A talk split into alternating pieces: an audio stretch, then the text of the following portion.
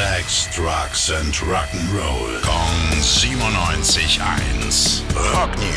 Der ehemalige KISS-Gitarrist Bruce Kulick verlässt nach über 20 Jahren Grand Funk Railroad und hat jetzt schon neue Pläne. Also, er möchte jetzt seine Memoiren schreiben. Das hat er vor 20 Jahren auch schon mal probiert.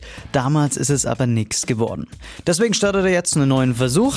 Ein paar alte Kapitel werden übernommen und ein paar neue werden jetzt auch noch dazukommen. Er betont dabei aber, dass es ihm nicht darum geht, über Skandale zu schreiben. Er will vor allem seine Geschichte erzählen und einfach mal die Musik abfeiern, auf die er damals so gestanden hat. Finde ich eine gute Idee, wünsche ihm alles Gute und viel Erfolg beim Schreiben. Rock News. Sex, Drugs and Rock'n'Roll. Kong 97.1. Frankens Classic Rocksender.